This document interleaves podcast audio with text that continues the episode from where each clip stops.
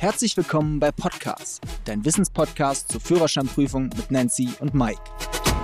Liebe Freunde, schön, dass ihr wieder dabei seid. Heute geht es mal um eine Situation. Stell dir vor, du steigst ins Auto ein, willst den Motor starten und nichts geht. Der Akku ist einfach leer. Wie kommt Hilfe? Welche Möglichkeiten haben wir, um dass du den Motor jetzt wieder starten kannst? Nancy, was haben wir heute in der Folge vor? Diese Folge erklären wir euch in zehn Schritten, wie ihr am besten oder auch richtig Starthilfe gebt. Das heißt also, wenn ihr tatsächlich mal in die Situation kommt, erinnert euch an diese Folge, hört euch die gut an und dann werdet ihr 100% wieder startfrei sein, um die Fahrt anzusetzen. Wie kann eigentlich eine Batterie sozusagen leer werden? Also wie kann das passieren? Kann zum Beispiel passieren, wenn ich über Nacht vergesse, vergesse, am Auto das Licht auszuschalten. Klar, bei neueren Autos ist oft die Funktion automatisches Licht, dann schaltet sich das automatisch aus, aber bei älteren Autos muss ich es ja auch noch von der Hand ausschalten. Wenn ich es da vergesse, kann das schon mal passieren. Bei Minusgraden ist auch ganz wichtig, da verliert die Batterie tatsächlich 30 Prozent ihrer Startleistung. Also auch bei Kälte ist es besonders oft der Grund, wenn das Auto nicht anspringt, dass einfach die Batterie leer ist. Also grundsätzlich kann ja auch jedes Auto Starthilfe für das defekte Auto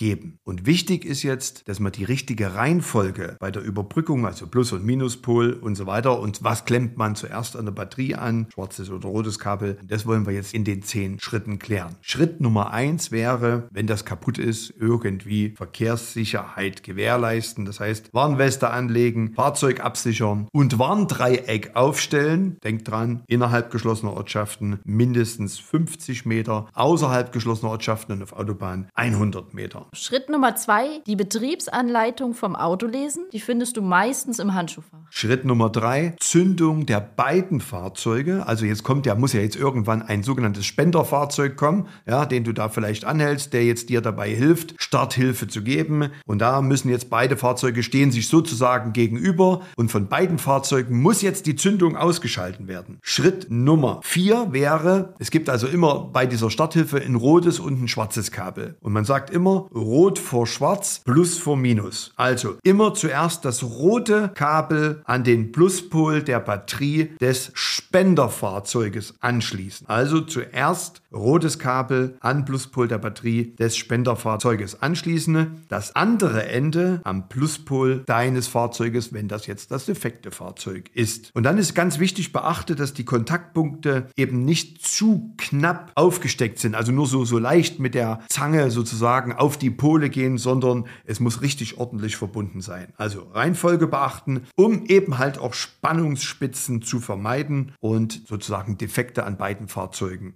einfach zu verhindern. Das kann nämlich auch letztendlich teuer werden. Ich habe noch eine schöne Merkhilfe und zwar, mir geht es selber so, ich verwechsel immer, kommt jetzt rot zuerst, kommt jetzt schwarz zuerst. Deswegen merke ich mir immer, also ich gehe so ein bisschen alphabetisch vor, R wie rot zuerst und dann S wie schwarz. Okay, das kann man sich super merken. Ja, das hilft mir auch immer. Also damit haben wir das rote Kabel geklärt. Und jetzt kommt Schritt 5. Bei dem schwarzen Kabel zuerst Minuspol des Spenderautos anschließen und das andere Ende dann an die Karosserie des defekten Fahrzeuges. Genau, Schritt 6, das Spenderfahrzeug starten und circa eine Minute bei 1500 Umdrehungen laufen lassen. Das ist ganz wichtig, dass ihr das Auto nicht gleich wieder ausmacht, sondern wirklich eine gute Minute, anderthalb bei 1500 Umdrehungen laufen lassen. So, dann kommt Schritt 7, nachdem jetzt sozusagen die anderthalb Minuten rum ist. Dann versuchst du jetzt dein Pannenauto zu starten. Und falls das nicht klappt, nach einer Minute nochmal und das maximal fünfmal machen. Wenn dann das Fahrzeug nicht anspringt, dann ist es ein anderes Problem. Schritt 8. Wenn es dann geklappt hat und beide Autos sind angesprungen, auf jeden Fall auch beide Autos einige Minuten laufen lassen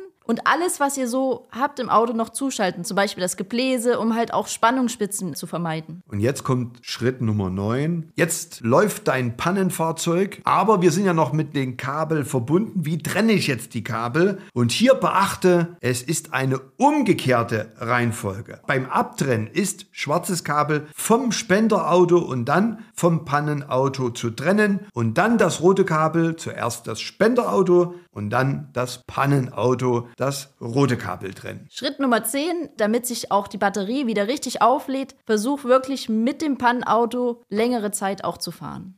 Und der letzte Hinweis sozusagen, der Bonushinweis, Ein Berufskraftfahrer hat mich mal gefragt, können auch Elektroautos Starthilfe geben? Ganz klare Antwort, ja, wenn es nur um die Starthilfe geht und nicht um die leere Hochvoltbatterie des Elektrofahrzeuges.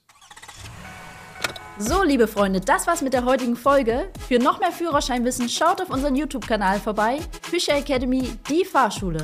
Wir freuen uns auf die nächste Folge, wenn es wieder heißt, Podcast ist eure wöchentliche Dosis Wissen rund ums Thema Führerschein und euer Weg zur erfolgreichen Fahrprüfung.